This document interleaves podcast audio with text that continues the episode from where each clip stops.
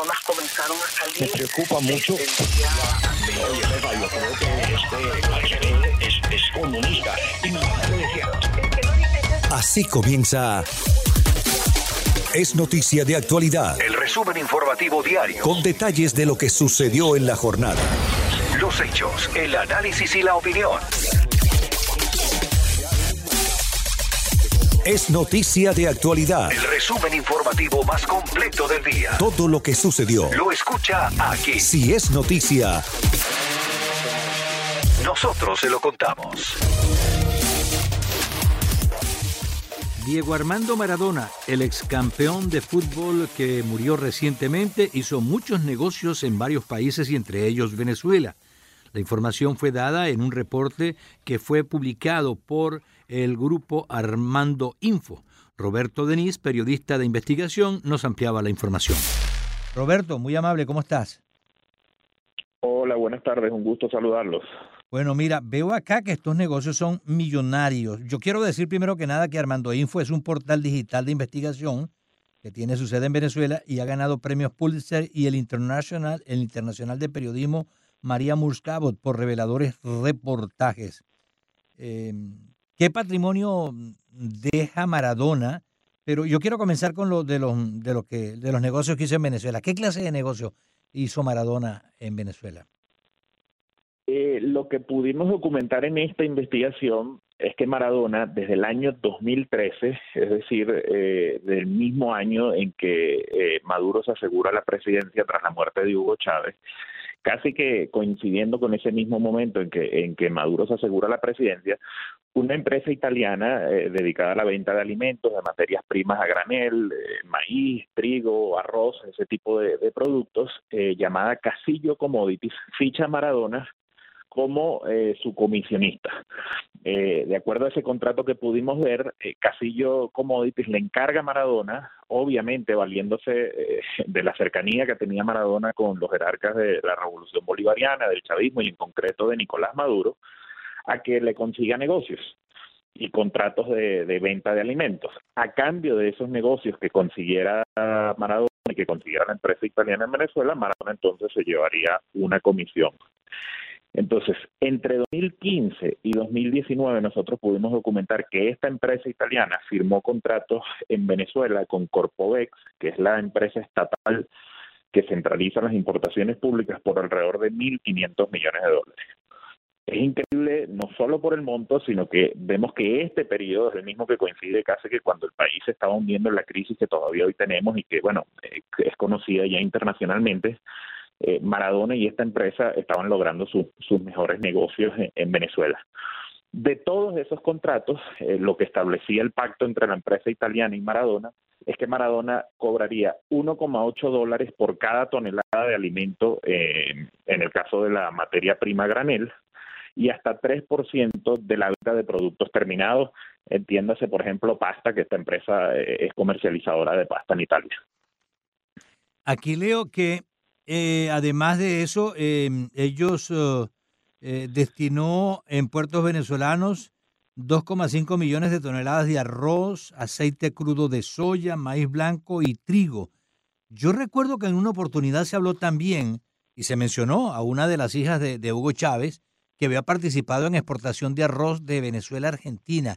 ¿En eso habrá estado metido también Maradona?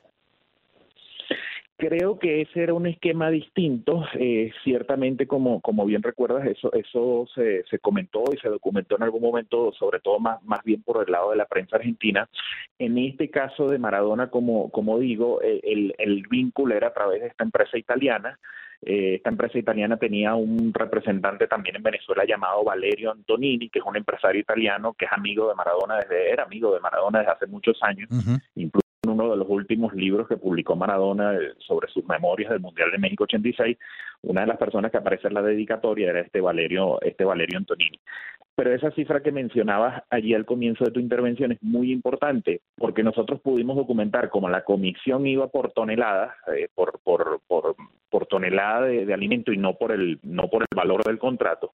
Nosotros al menos pudimos documentar que en 2017 y parte del 2019 Casillo Commodities envió a Venezuela esa cifra que mencionabas de 2,5 millones de toneladas métricas.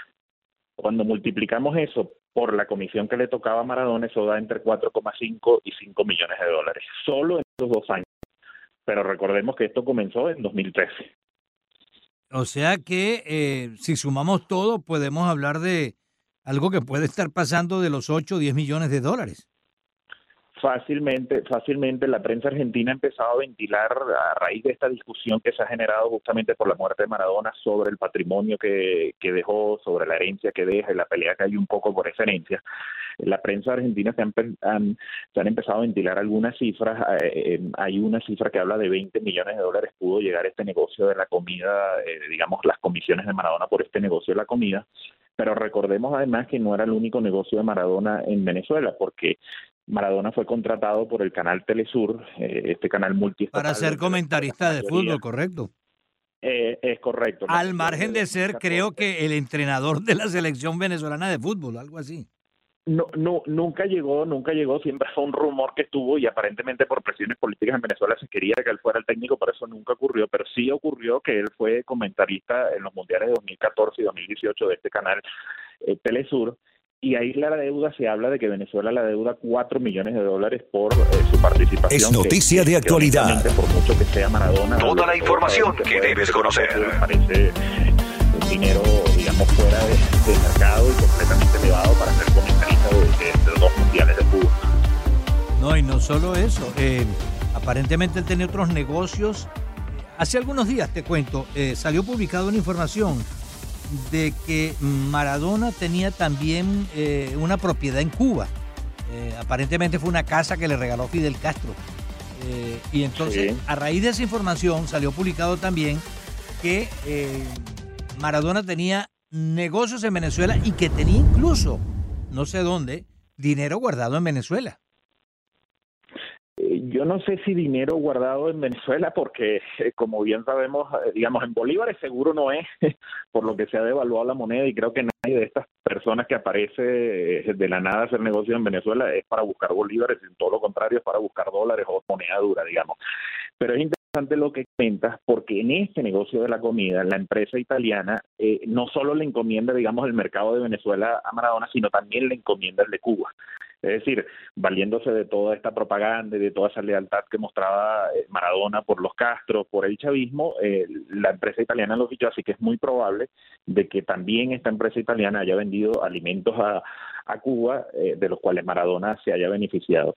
Y sí vi la información de, de la casa, de lo que comentas de la casa, que entiendo que, que es una casa, como bien decías, que le regaló Fidel Castro, se sabe también que Maradona, al menos por lo que han mencionado sus abogados, dejó eh, cuatro cuentas bancarias, eh, una en Suiza, una en los Emiratos Árabes Unidos, me parece que otra en Argentina y no recuerdo ahora la otra. Pero lo interesante de esto es que incluso sus, sus representantes eh, legales, sus últimos representantes legales, hablan de que en esas cuentas, solo en una de esas cuentas, la de Emiratos Árabes Unidos, hay dinero para que todos sus herederos vivan bien el resto de, sus de sus días a ver, sabemos que Maradona eh, como futbolista hizo mucho dinero, aunque también despilfarró mucho dinero, por, fueron conocidos todos sus excesos, pero lo que está muy claro es que ese patrimonio se alimentó en los últimos años de su vida por este tipo de negocios con el chavismo. Hablan también de líos en la familia, porque aparentemente Maradona eh, quería dejarle herencia a una parte y a otra no, o más, o sea, algo de eso también se habló. No sé si ustedes lograron averiguar algo sobre eso también, pero eh, por lo visto, todo, va a haber algo en todo, tribunales sobre eso. Sí, hay todo, digamos, hay todo un entramado que pareciera que se va a tener que resolver, digamos, por vía judicial eh, eh, por varios motivos. Primero, recordemos que formalmente siempre se supo que Maradona tenía dos hijas, que eran las dos hijas de su primera esposa, la señora Claudia Villafañe, que fue su esposa durante muchos años, en su época de futbolista en el Napoli, etcétera. Pero después aparecieron otros reclamos de paternidad eh, que Maradona durante muchos años le costó reconocerlo, no los reconocía hasta que algunos eh, después sí, digamos, lo, lo, lo, fue reconociendo, creo que eran tres más al menos. Eh, entonces, eh, eh evidentemente viene una pelea por esa sucesión, por esa herencia. Ya el último abogado de el, quien era el último abogado de Maradona, Matías Morla, introdujo ante un juez en Argentina, digamos, como que un listado, un inventario de todo lo que es la herencia eh, que deja y el patrimonio que, que Maradona pero evidentemente creo que sí, eso va, va a caer en manos de, la justicia que, que, finalmente tendrán que decidir, pero digamos que a efectos nuestros y de la investigación lo que es increíble es que cuando Venezuela estaba viviendo la peor de sus crisis que todos conocemos, económica, social, de abastecimiento, bueno, figuras como Maradona eh, se estaban beneficiando de, de esa crisis. Bueno, Roberto, felicitaciones por este nuevo trabajo que ustedes han hecho y sin duda alguna es un trabajo interesante donde se revela una, una faceta más del saqueo de Venezuela por parte del socialismo del siglo XXI. Gracias, Roberto, que tengas una feliz tarde. Gracias a ustedes, un gusto. Era Roberto Denis, periodista de investigación de Armando.info. Les informó Julio César Camacho. Es noticia de actualidad.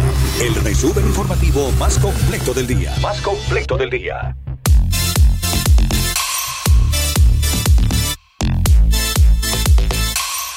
Luego de que el pasado 19 de enero el expresidente Trump firmara la aprobación de medida de protección temporal, DED, la Embajada de Venezuela en los Estados Unidos abrió un censo con el fin de mantener informado a los venezolanos residentes en el país. Brian Flinchentop, director de Asuntos Consulares, habló con Jolly Cuello sobre esta iniciativa que busca, entre otras cosas, evitar fraudes. Para mayor información puede ingresar a us.embajadavenezuela.org. Cuéntanos un poquito, ¿qué es lo que están haciendo ustedes? Sí, bueno, sí, este, como ustedes saben, el día 19 de enero eh, fue otorgado el DD. Eh, esto es un estatus de protección migratoria por el cual, bueno, llevamos meses trabajando eh, junto con nuestra diáspora organizada, también junto con las personas que trabajan en, en, la administración, tanto en el Congreso. Y, este, bueno, gracias a Dios se logró esta medida de protección. Eh, también hemos escuchado, y es importante mencionarlo, que en los próximos días, como complemento a esta medida de protección, debería estar por aprobarse un TPS, eh, lo cual eh, también va a apoyar a muchos venezolanos que no tienen un estatus para que puedan trabajar y vivir en Estados Unidos de manera legal, en principio por 18 meses.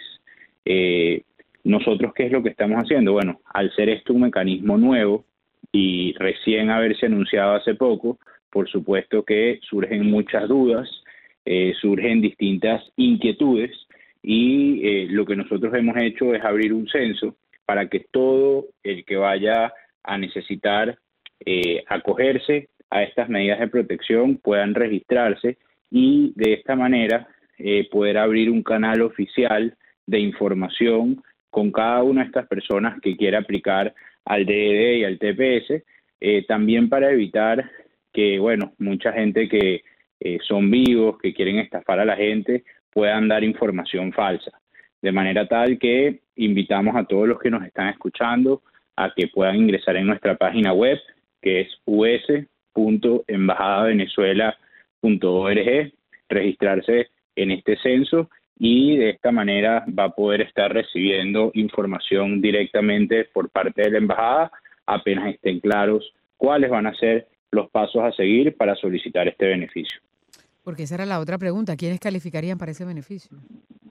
En principio califica todo el que haya entrado eh, con pasaporte venezolano hasta el 20 de enero del año 2021 y que no haya vuelto a salir del país. Cuando digo que en principio los que califican son esos, es porque eh, el memorándum, que, es el, decreto presidencial que anunciaba el DED, deja muy claro que estas personas van a ser beneficiarias. Ahora bien, sabemos que hay muchas personas, muchos ciudadanos que también son venezolanos, pero entraron de repente a Estados Unidos eh, con el pasaporte europeo o personas que pueden tener otra nacionalidad. Este, esos casos, eh, que son casos particulares, para poder responderlos adecuadamente, debemos esperar que salga el manual de procesos que va a publicar eh, el Departamento de Seguridad Nacional en los próximos días. Y también es importante decirles que cuando es un caso particular, como alguno de los que acaba de mencionar, lo más recomendable también es buscar un buen abogado porque aunque inicialmente de manera directa puede no beneficiarlos, de repente un buen abogado pudiese buscar algunas razones para que esto también lo beneficie. Pues muy bien, entonces eh, eh, tienen que ingresar a la página us. Embajada Venezolana. Embajada Venezuela. Emba- em- embajada Venezuela. Punto org. Punto org. Ok. y Así ahí, es, ahí apenas ustedes ingresen van a ver un banner que dice censo, inscríbete aquí, ustedes le dan clic y bueno, eh, la verdad que es bastante rápido, bastante fácil inscribirse. También quiero aprovechar eh, para todas las personas que nos están escuchando, decirles que cualquier inquietud, cualquier pregunta que ustedes tengan en materia consular, no solamente sobre el DED, cualquier trámite consular o duda consular que usted tenga, puede comunicarse con nosotros al correo de servicios consulares arroba us.embajadavenezuela.org. pues muy bien, vamos a estar entonces pendientes y, eh, y a ir dando información a medida que ustedes también obtengan todos los detalles y por supuesto lo que pueda ocurrir con el TPS. ¿Algo más, ah, Brian? Bueno, e- eso es todo por el día de hoy. pues muy bien, muchísimas gracias por estar aquí con nosotros y seguimos en contacto. Gracias a ustedes, un abrazo. Igual.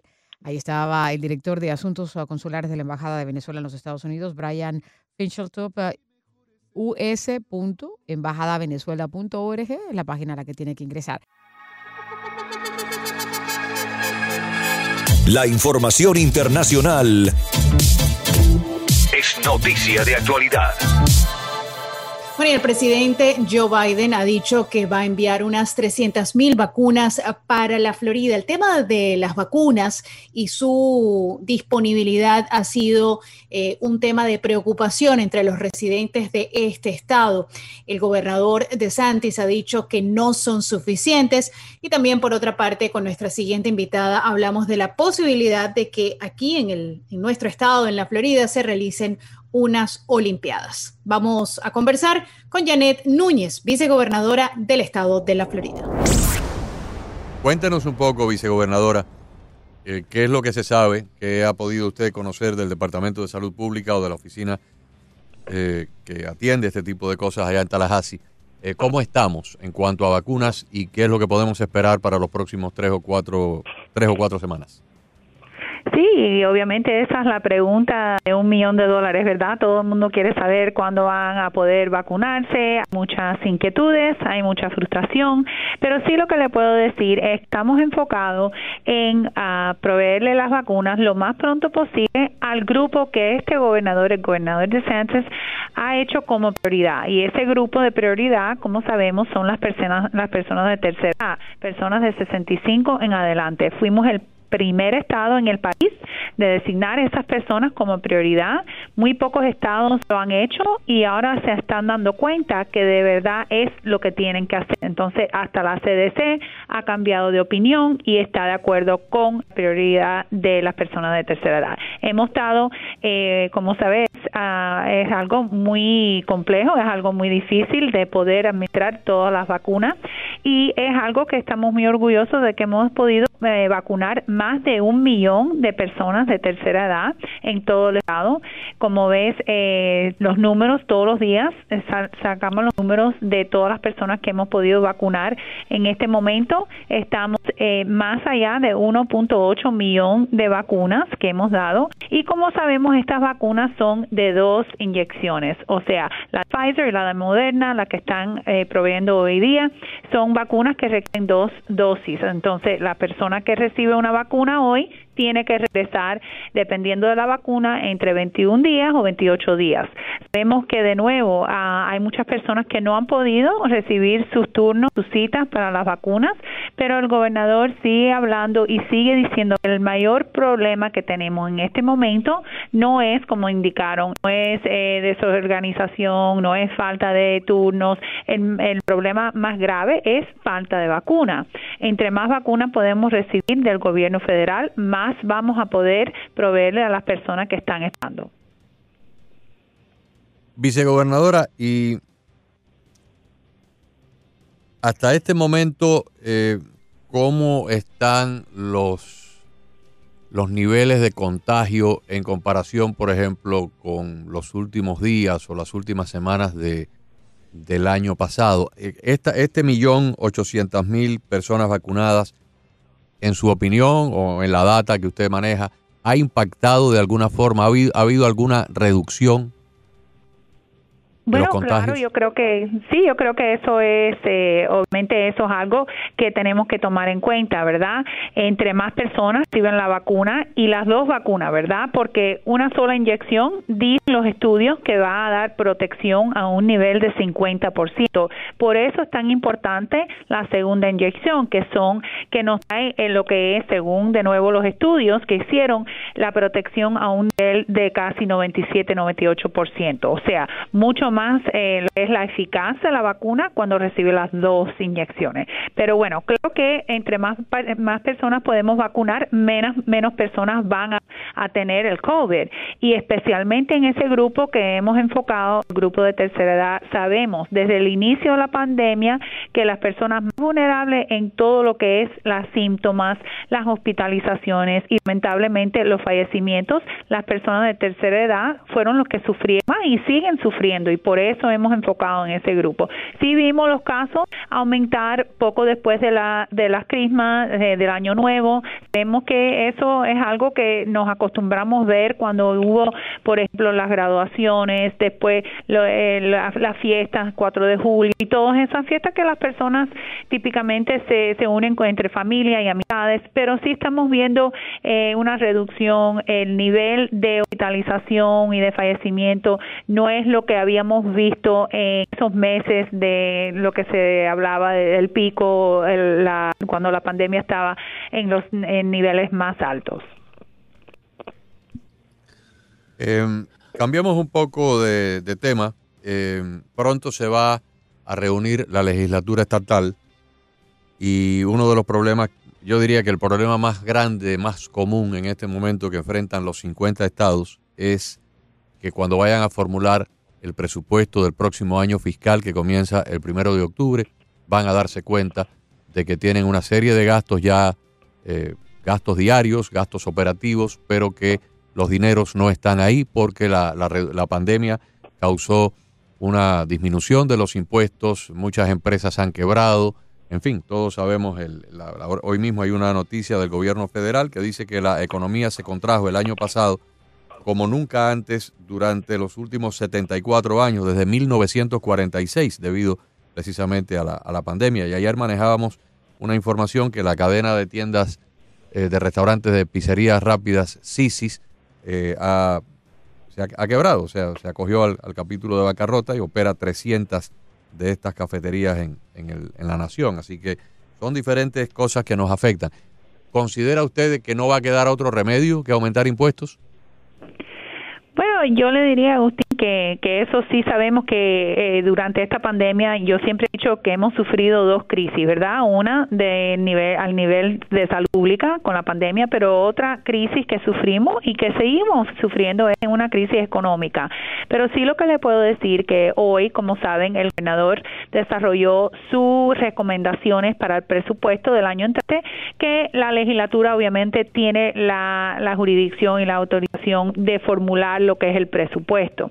Pero sí lo que le puedo decir que este gobernador no está a favor de aumentar impuestos y yo pienso que hay manera de, especialmente con el dinero que estamos recibiendo y que vamos a seguir recibiendo del gobierno federal, de poder implementar eh, una política de, de mantener las prioridades al nivel del presupuesto, la educación, el medio ambiente, eh, la infraestructura y todas esas cosas que tenemos que seguir como gobierno eh, invirtiendo y enfocándonos, pero también podemos ser responsables con, eh, con de la, desde el punto de vista de no aumentar lo que es impuestos a las personas contribuyentes que ya han sufrido demasiado. Muchas personas han perdido sus trabajos, muchas personas han perdido sus negocios, han perdido todo lo que han invertido, todas sus su, ah, ganancias, todo su, eh, su dinero que, que tienen, obviamente, que han trabajado duro día tras día. Y yo creo que es el- la responsabilidad del gobierno estatal de tomar eso en cuenta, de asegurar que no vamos a seguir ahogando a nuestros residentes con más impuestos. Yo creo que hay un balance y yo creo que lo podemos lograr. Eh, como dije, el dinero del gobierno federal que nos han mandado eh, que hemos podido utilizar para lidiar con esta pandemia. Eh, pero también creo que el Estado de la Florida, debido a las decisiones que ha tomado este gobernador en asegurar que nuestra, nuestra economía, nuestros negocios pueden funcionar y no poner los lockdowns como han hecho en otros estados que simplemente no funcionan y lo hemos visto que ahora están cambiando y están diciendo, bueno, ahora vamos a abrir porque no podemos seguir así. Yo creo que hay un balance, tenemos la responsabilidad del contribuyente y yo creo que lo podemos lograr trabajando duro, obviamente en, colaboración con la legislatura. Vicegobernadora, eh, ayer surgió una noticia que la conversamos aquí en el programa sobre la posibilidad de que Florida eh, se realizaran las Olimpiadas si Japón cancelara eh, su participación debido a la pandemia. Esto se ha conversado a nivel del, del, gobernador y, cree usted que el Estado está listo para unas Olimpiadas en este momento? Bueno, yo no he tenido la oportunidad de hablar con el gobernador directamente sobre ese tema. Eh, yo sé que es algo que el fiscal, el señor Pechones, ha mencionado. Eh, sabemos que la Florida nunca en la historia de las Olimpiadas ha podido lograr eh, recibir la nominación de, de, tener las Olimpiadas.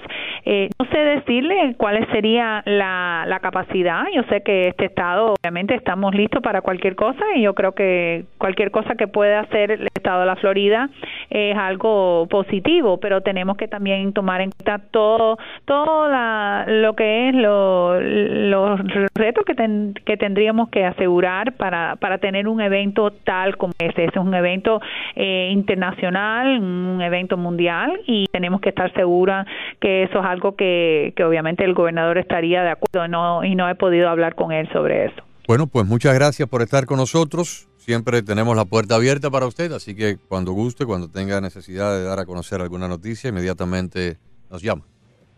Claro que sí, muchas gracias. Siempre un placer estar con ustedes. Muchas gracias. Muchas gracias. Muchas gracias a la vicegobernadora de la Florida, Janet Núñez, con nosotros aquí en el programa.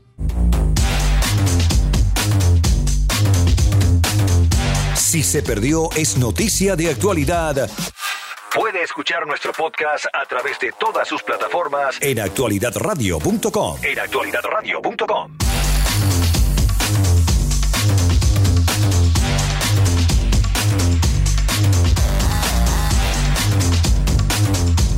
Es noticia de actualidad.